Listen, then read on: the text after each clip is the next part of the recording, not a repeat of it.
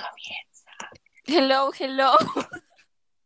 Hello, hello, gente, ¿cómo están?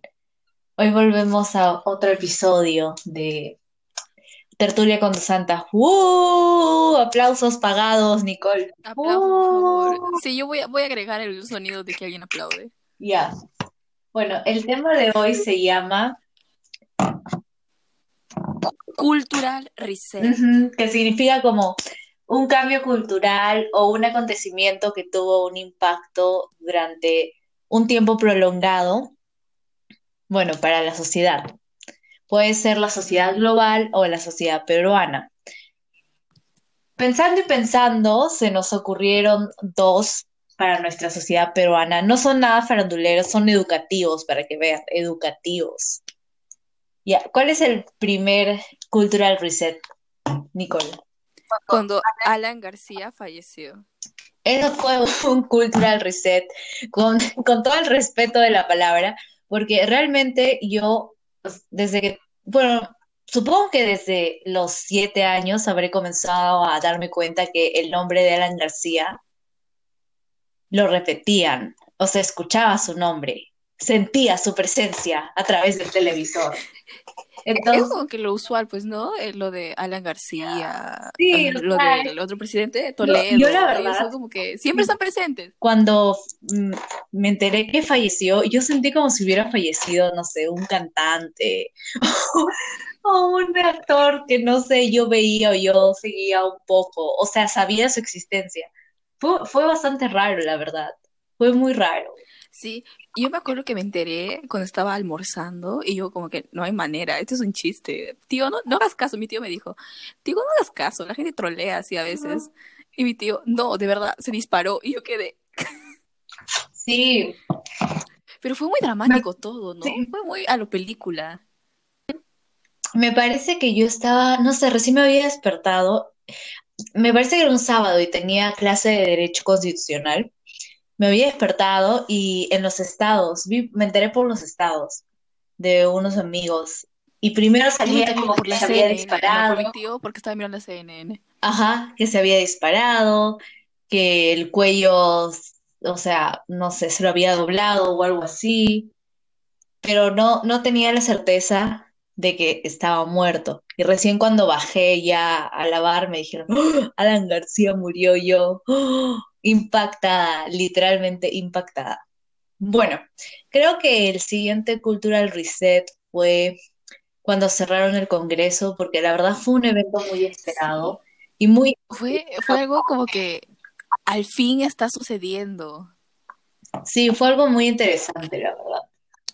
mucha gente lo anticipaba y todos estaban como que, ¿qué va a pasar ahora? ¿Va a haber una guerra civil? Yo, yo, yo alucinaba que mi país iba a empezar a volverse así ¡Ay! A lo batalla, a lo película. De aquí a unos años va a haber una película que se llame Nada, El día que cerraron el Congreso. Perú está... Pero no, la verdad fue bastante aburrido. Perú por fin estaba en la boca de todo el mundo. Perú Star Wars. Eso iba a pasar. No, sí, pero yo, yo sí lo sentí bastante lo del que cerraron el Congreso porque justo ese año también yo estaba llevando Derecho Constitucional, ¿no? Entonces la profesora, que Mm. ahora es la ministra de Justicia, flexiando, Para de- eh, Ah, sí, estaba continúa. bastante metida en el tema, en el tema del Congreso y nos estaba enseñando un poco de eso. Y pues todo el mundo estaba atento a ese tipo de noticias. A mí me sirvió bastante para mi examen de, también de Derecho Constitucional, que saqué muy buena nota, de verdad. Fue el mejor, cur- Uh, fue el mejor curso que me... Gracias, gracias que se cerró el Congreso. gracias, con notable. Bueno, el siguiente, bueno, ese sí es un, es un cultural reset, pero así efecto mundial, efecto universal, hasta el mismo Dios lo sintió, la Santísima Trinidad. Fue cuando empezamos a tener autoestima. Ese sí fue el, el real cultural reset, gente. Todos lo Es que, es que ves la vida de otra manera. Sí, fue, otra fue- es, es un cultural reset, la verdad que sí, Ajá. Ya saben. O sea, piensas que eres nadie y que no vas a ser nadie, y luego pasas a ser alguien que quizás no sea nadie, pero con autoestima. No le escuchen, por favor, se van a deprimir. sí. Este, lo que quiere decir Nicole en palabras más correctas es que pasas de sentirte muy mal, a sentirte miserable, a sentir que puedes llegar a tener un objetivo. Y si no llegas a Ah. tener un objetivo, igual estás feliz y contento por estar vivo. Agradecido con el día arriba por haber nacido. Sí, exacto, esa frase. Real hasta la muerte. A ver, el siguiente, Cultural Reset, fue... Y a ese me gusta porque lo hablamos hace un rato. Cuando todos quisieron ir a Coachella en vez de Tomorrowland. Mm, eso también fue un cultural reset, porque yo me acuerdo que, si no me equivoco, durante los años 2013, 2015, la música electrónica, tipo David Era. ¿quién más era? Avicii, Steven Aoki, eh, ¿qué hablo? Calvin Harris, ¿no? Él también. Ma- Martin, Martin Garrix también. Ujú. Eh, es, Skrillex, me acuerdo, me acuerdo de Skrillex. Sí, Ha- hay una canción, bueno, no es, una canción, la verdad, no sé, una pieza musical de Skrillex que se llama esa. Es que no sé si calificarlo como canción. Se llama Recess, Recess como recreo, y eso me gusta bastante. Pero sí, yo recuerdo que tenía un compañero, y esto es cuando bueno, estaba en Moyobamba, que era bien atorrante con la música electrónica, según él, súper fan, y compartía, no sé, esas publicaciones medias crinchosas de Facebook, de música electrónica corazón y todo eso, y su sueño, su sueño realmente era ir a Tomorrowland, y el mío también, Había, que realmente había esas frases que decían, ¿no? No es ruido, es mi pasión. sí, algo así, de verdad, de verdad, ese tipo de frases. Y todo el mundo, Tomorrowland, sí, yo también pensaba, voy a ir a Tomorrowland. yo me acuerdo que veía videos en la tele. El video de, ¿cómo se llama esa canción? Don't You Worry Child, de Don't you worry, don't Swedish, worry, child. ajá, Swedish, Swedish House of Mafia, creo que se llama, si no me Sí, algo así. El video, el video es de eh, Tomo- eh, Tomorrowland y el video es como que alucinante, ves a la gente y ese era el sueño. Dices, "Man, Sí. algún día. Y está, Don't You Worry Child, Sí. Here's na na na na, pray for you, pa, Me pa, pa. Y tú estás, ala. I am Titanic. Yes. Contraten, ¿no? Sí, Sí, ah, somos sí, ah, coristas también. sí, también somos Contratan. Decía también que otra me gustaba, esa de Calvin Harris, When I Met You in the Summer. In the summer. Blame. Amix, blame. Don't blame it Blame, me. Blame es un Blame temor. on na- ah, ah, ah. Mi mamá hasta ahora lo escucha, ¿ves? Blame it on me. Don't blame it on me. Don't blame it on me. Tun, tun. Era muy bueno. Era, era- es que era, es que era otro tipo de electrónica. Ahora con lo que la, la electrónica, en lo primero que piensas son los raves. Mm. Y es puro ruidito, la verdad. La Sí, misma ha ido cosa, ¿no? esas fiestas.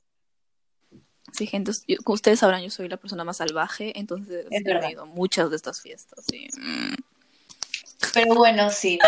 La música electrónica dejó de tener popularidad En mi y opinión, mira, en mi opinión, ya, o sea, bajó sus revoluciones, antes era como que muy, muy, muy buena. Y en mi opinión, no, ahora no soy muy fan de la música electrónica, lo siento. Sí, yo tampoco, la verdad. Yo solo Y quería ir ahora a pues, Tomorrowland porque todos querían ir. No sé ahora todo es, ahora todo es Coachella, ¿no? Cada, Sí, cada fin de semana, Be- Beychella, cuando se presentó Beyoncé, justo con Vanessa hablábamos de que habíamos visto el documental de Netflix de cuando Ay, se sí. Homecoming de Beyoncé es muy chévere, es muy bonito, de verdad. O sea, ahora hay un espectáculo, hay un espectáculo, es como que yo quiero ir ahí y ves mucha gente famosa. O sea, yo quisiera ir, la verdad. ¿Para qué? ¿Para qué mentirles? Quiero ser poser e ir también a Coachella, así con mi carpita, Sí, con los lentes, el sombreado, el con nuestros tatuaje, outfits, el con crop nuestros top. outfits. Crop Bueno, ese fue un cultural reset. Otro cultural reset, esperen, vamos tachando, no sé, vamos eliminando los que ya dijimos. Otro cultural reset que también me parece importante es cuando, ah, cuando se empezó a utilizar la palabra sugar daddy.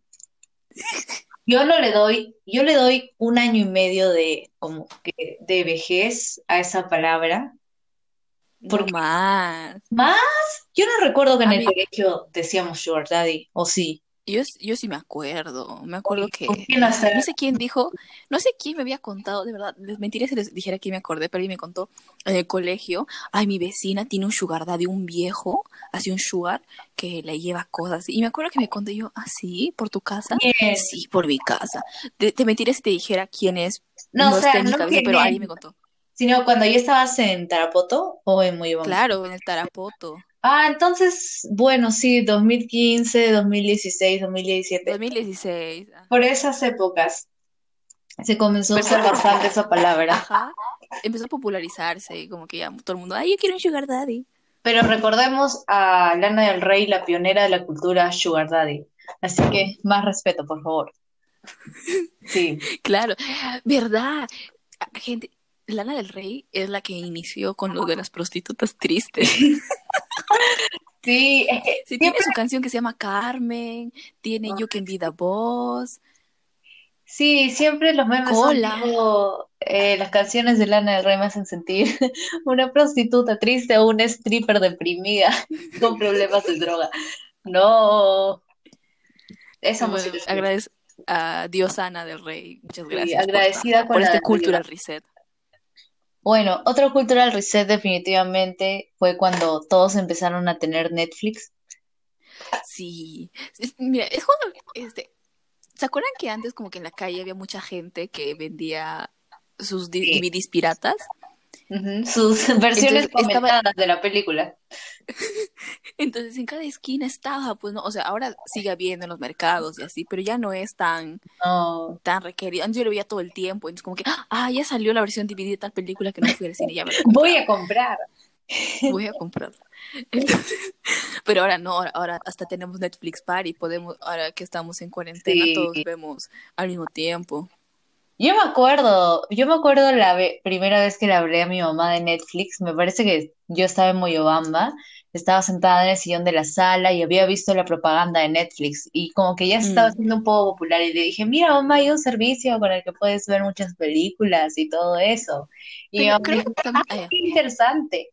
Y ya, pues nos contratamos Netflix.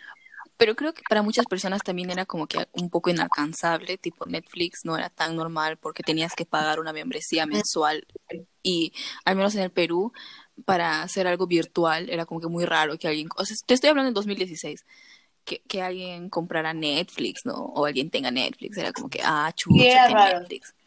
O Spotify, ¿no? Como que, Sí, ah, tiene Spotify también Ah, millonario. Pero no era como que todo es completamente normal y gente Sí, o sea, ahora ya no es la ya, ya no es, ajá, ya tener Netflix y tener Spotify ya, ya no es la, la gran, la gran cosa que no se crean, Si por favor. flexeas, si flexeas que tienes Sí, Spotify o Netflix, eres inferior. eso, eso, ya saben, son, no eres superior si flexeas que tienes Spotify o Netflix, porque eso lo tiene casi todo el mundo. Así que fuera. A También, ver, a ver, ¿cuál sería tu cultural reset? ay, la verdad. Cuando Wattpad dejó de ser cool. Oh, sí, por favor. Bueno, ya hemos hablado de Wattpad, lo que es cultura Wattpad, lo que son las lecturas de Wattpad. Es un mundo salvaje de niñas vayan a escuchar nuestro podcast, por favor. Sí, por favor, háganos famosas. Pero Pero bueno, sí, durante una época Wattpad era chévere. Ajá. pero luego ya comenzó, creo que, no sé, ¿en qué año? ¿Tú eres más fan de Wattpad? Tú eres más fan de Wattpad que yo. ¿Cuándo crees que comenzó su decadencia? 2016. 2016, ¿no? Sí, Yo me acuerdo, yo me había algunos, había algunos como que fanfics y libritos así de Bad Boys. Me gustaba leer de Bad Boys, qué cringe. Entonces, dejó, me acuerdo que una chica dejó de actualizar y no, como que, y ahí como que vari- vari- varias historias dejaron de actualizarse, varias historias ya dejaron de tener su continuación. Y ahí empezó la decadencia y luego después de un año, ay, qué cringe, ¿tú leías en Wattpad? Ay, sí, ¿cómo es? ¿Cómo es el dicho? La vaca se olvidó de cuando era ternera. Ternera.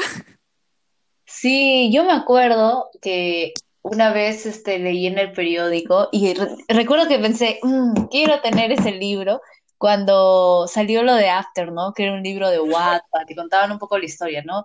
En nuevos lanzamientos, un libro de Wattpad, la popular plataforma, After, cuenta la historia de Tessa Brooks, ¿no? Y Sí. era Tessa, ¿no? Se llama Y Harley. Tessa. Ajá. Sí, Ami, Y yo, Tessa. ay, tengo que leer este libro, qué vergüenza. A mí me regalaron el libro. Ya, ya, anyways. X. Eres inferior. ya, si lo que esta. nos lleva.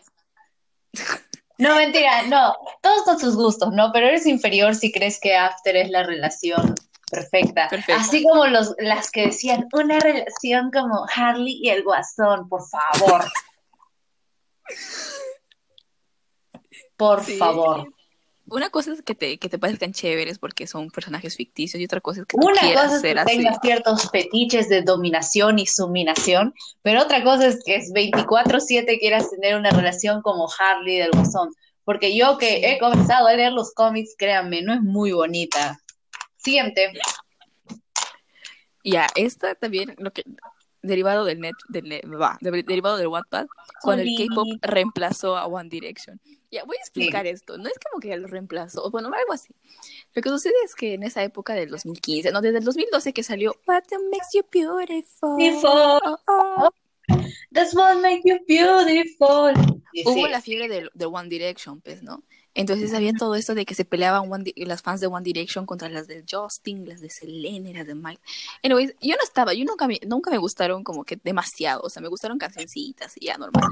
Y nunca me gustaron demasiado, pero era como que la fiebre, gente, había mochilas, había todo, todo, los Cuadernos. cuadernos. Lleve su cuaderno Justus con la cara de Harry. Y ni siquiera es como que es el Harry actual, ¿no? El Harry, el Harry actual es, ¡ah, la que sexy ese hombre! Ay, no me gusta. A mí me parece sexy por lo- todo lo que representa. Ya, anyways, era como que eso. Entonces llegó un punto en el que el K-pop empezó ya a, a tener un plano más global y empezó, Sí. y empezó a cautivar también a como que a la gente. Y he visto esto en muchos TikToks que dicen como que si eres fan del K-pop ahora, este, apuesto que ha sido dirección. y mucha gente dice es verdad. Bueno, yo también soy K-popper ya, no, no soy tan direccional, lo siento, te he fallado K-pop. Yo Pero- tampoco, la verdad. Yo ni era believer, ni era Ajá, dirección. no, ni eso. Direction, no. Yo, era, yo me sentía única y diferente porque yo era Coldplayer. ¡Hala! La que escuchaba, ¿cómo se llama la banda? Ay, The Neighborhood, The Neighborhood. Sí, The Neighborhood. Ah, ¿A ti te gusta One Direction? Pues a mí me gusta Sweater Weather.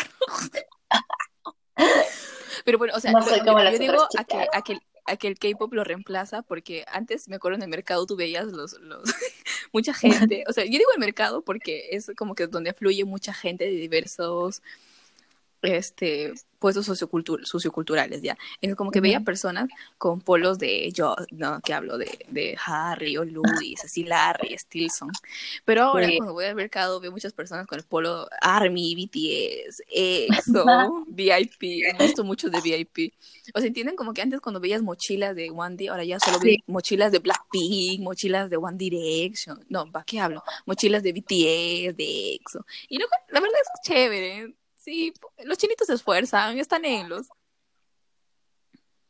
Bueno, un, este, un cultural reset eh, relacionado con la pelea de los Believer y las Directioner es cuando se, Justin Bieber dejó de tener, no sé cómo decirlo, esa buena reputación que tenía entre las Mm. chicas antes, porque hubo una época en la que Justin tuvo bastantes problemas con las drogas, con la justicia, me parece. Incluso creo que había una foto en la que salía, hubo una foto que le tomaron en la que salía escupiendo a sus fans desde el balcón.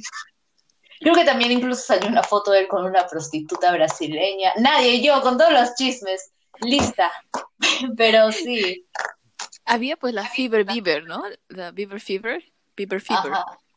Sí. de verdad, yo hasta en la sopa lo escuchaba El Justin. Justin. Ay, yo, me pero yo me acuerdo cuando le dije a mi mamá que me descargara el video de Baby y me lo aprendí. Cultural reset para mí. Yo me acuerdo que todo el mundo se empezó a peinar como Justin en Baby. Oh. Todo así con el pelito. Sí. Oye, pero Justin tenía 14 años, ¿puedes creerlo? Sí, era, era, era como que mi crush cuando yo estaba en la primaria. Estaba en la primaria, qué bestia. O sea, yo veo a mi hermano que creo que tiene 16 y Y no se veía así. no pues a los 14 y yo, yo digo, ay, si era chiquito el Justin. O sea, wow. Si tú, si tú ves ahorita el video de Baby, te das cuenta del- de, lo feto que era. Sí, era bien chiquito y su voz también bastante... Eh, baby, baby.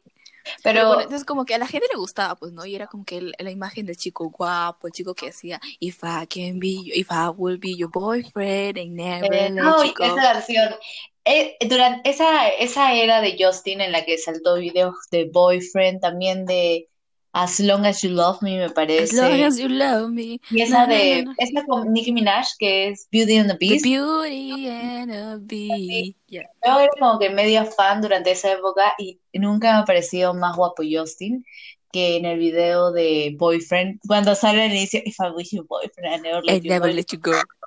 Sí, nadie, yo de 14 años muerta en el piso, pero me pareció muy guapo en ese Ajá. video. Y luego no sé que- dónde empezó a ir mal todo, que ya empezó, se metió, le metieron a la cárcel, creo.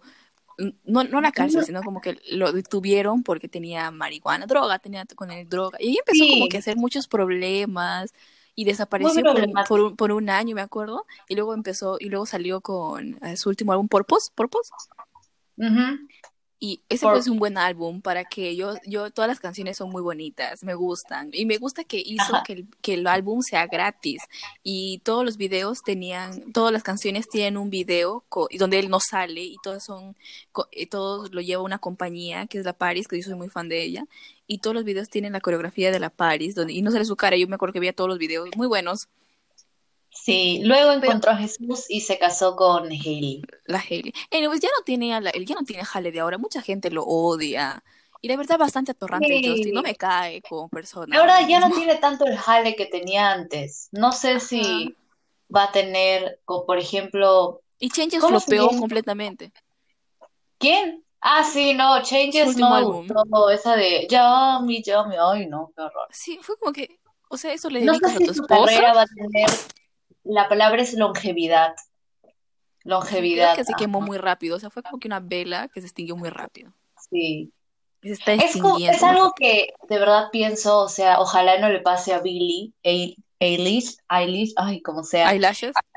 Eyelashes, Billie Eyelashes, porque, bueno, es tan joven, ¿no? Y ha tenido un éxito masivo. Y digo, tiempo. ojalá no se queme tan, tan rápido, ¿no? Mira, lo, que yo, lo que yo creo es que, mira, la Billie tiene a sus dos papás, o sea, tienen una familia estable, y quieran o no, a veces este, eso influye mucho en tu, eh, en tu vida. Justin, por ejemplo, tenía a su papá que con, él- con su papá fumaba. Ay, sí, Y tienen como sí, que sí, siempre tuvo como que algunos problemas desde su casa. Y cuando si tú ves el Su background mamá de se llamaba Patty Malet, me acabo de, me acabo de acordar. y si tú ves el No. background de, de Billy, tuvo una familia bastante estable. O sea, claro, ella ha luchado con la depresión y cosas así, pero le han No, ayudado en su música y ahora está a feliz. quemar no me refiero a que se meten drogas, sino a la creatividad y todo eso. Y no creo, la verdad. Mira, porque creo que cuando el Justin empezó a tener muchos problemas, ahí es donde empezó su declive, tanto musical como en su vida personal. Entonces, si ella tiene, razón. tiene como que, si ella tiene esto, su vida personal en orden, como que este, bien, bien protegida, por decirlo así, como que va a poder continuar a hacer música y cambiar mediante el mundo cambie. Bueno, ¿quién somos para Filósofa, juzgar? filósofa. María está María está pasando por, pasando por aquí. Bueno, Este es, este es el de, el de Vanessa, porque Vanessa lo sufrió de al, a- al golpe y yo lo- y nosotros, los- las demás personas, gradualmente. Cuando aparecieron los stickers ay sí, no, lo que pasa es que yo creo que me fui de WhatsApp y me fui de la escena social de mis amistades durante seis meses porque no hablé con nadie durante seis meses, me parece, Nicole sufriendo por mí, yo lo sé. Sí, yo, yo la verdad yo pensé que Y estaba muerta en alguna zanja. Yo no, le y escribía y cuando, nada. cuando este, cuando yo me fui de WhatsApp, estaban los emojis normal y los GIFs. Pero cuando regresé, yo me quedé asombrada porque estaban eso de los stickers y al inicio yo no tenía ningún sticker y estaba encantada con todo eso. Y luego, bueno, ya tuve mi colección, luego me aburrí de los stickers y ahora he vuelto a utilizar los emojis. Hemos vuelto a usar stickers que se mueven. Sí, con sonido. Ti, ti, ti, ti, en la olla. Bueno, Mira, yo creo que los stickers de verdad ayudan bastante en la conversación, porque si tú no puedes como que expresar cómo te sientes, yo pongo mi, mi sticker un que Mike dice, Wazowski decepcionado y ya está. ajá, o, o tengo un sticker que dice, no hay sticker para expresar lo que siento en estos momentos.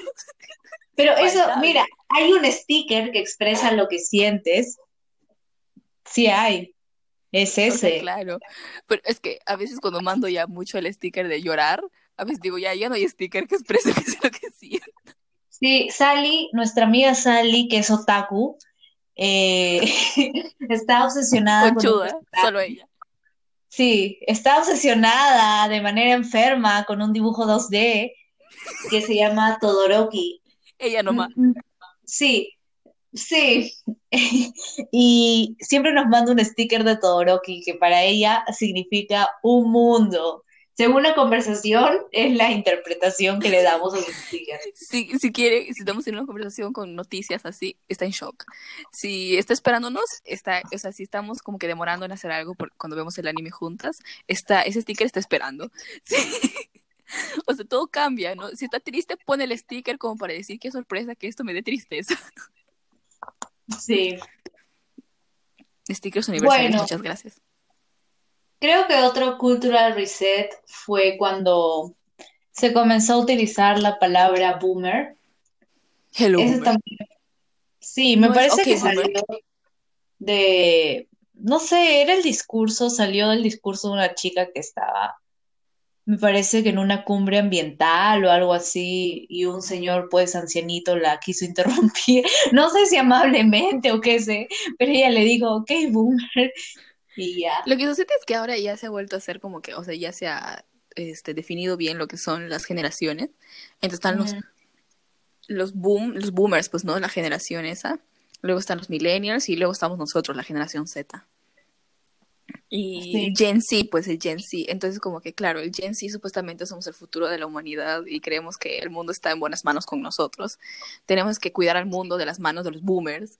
Entonces, como que eso también es un cultural reset, o sea, entender que nuestra generación, o sea, la gente que, por ejemplo, está escuchando este podcast ahorita, porque creo que gente mayor no nos escucha, Sí, sí, sí. este, vamos a tomar acción en lo que va a pasar y como que sentirnos identifi- identificados todos. ¿Cuántas veces no estamos en TikTok y aparece, ah, cuando los, los Gen Z hacemos tal y claro, y dices, ah, sí, sí, pues sí hago eso. Sí, sí, soy yo, soy yo. Soy yo.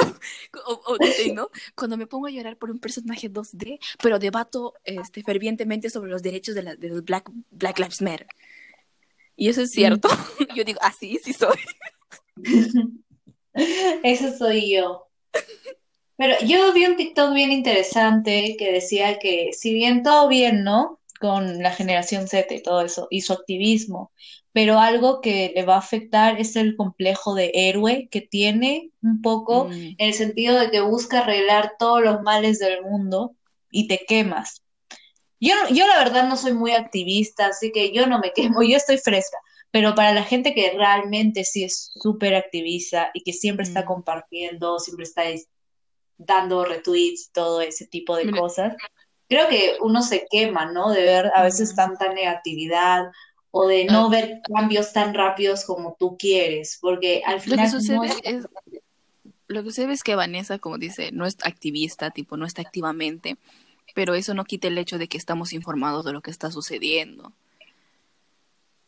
Yo también puedo decir, no soy, no soy este activista, pero yo sé lo que está pasando, y yo sé lo que está mal, y en la medida que puedo, puedo tomar pequeñas acciones para revertir ciertas, ciertas cosas, ¿no? Por ejemplo, no sé, el cambio climático. Yo reciclo ahora y es algo pequeño que yo hago, ¿no? Obviamente no voy a salir a decir, no me voy a bañar un mes, me voy a caer a un árbol. Son pequeñas acciones que puedes tomar y eso es creo que parte de que esta generación está más concientizada. Sí, bueno. Y bueno, el último cultural reset que hemos visto es el COVID, lamentablemente, la cuarentena. Espero que el tiempo de cuarentena lo hayan utilizado para escucharnos, reflexionar, crecer, prosperar. Crecer con nosotras. Sí, Y creo que lo que trajo, trajo, o sea, a- hay muchas cosas malas con el COVID, creo que todos hemos perdido Obviamente. y hemos hecho cosas, pero también nos ha traído como que momentos en los que tenemos que reflexionar y saber que ha cambiado. Y también creo que el TikTok se ha hecho bastante popular durante esta, esta cuarentena. sí. Bueno, y esa ha sido nuestra pequeña lista de cultural resets que hemos preparado. Si alguien tiene otras ideas, escríbanos. Capaz hay una segunda parte, porque la verdad Sí, ya escríbanos. ve un poco frito, Sí, pero escríbanos. escríbanos por DM en arroba tertulia con dos santas, con una sola S. vamos a poner una canción porque las votaciones resultaron que sí Ay, mentí, una hoy no revisé eso, ¿verdad? Voy a revisarlo por si acaso. La única que votó que no, no voy a decir quién fue la que votó que no. Yo voté que no. Yo fui la que escribió en la encuesta y yo puse que no, porque yo soy miembro de esta democracia. Pero bueno, ya pondremos una canción. Miren, tanto van es negativa que yo voy a poner la canción, no le voy a decir cuál. Ya, bueno. Bueno, Adiós, gracias gente, gracias por escucharnos. Bye. Bye.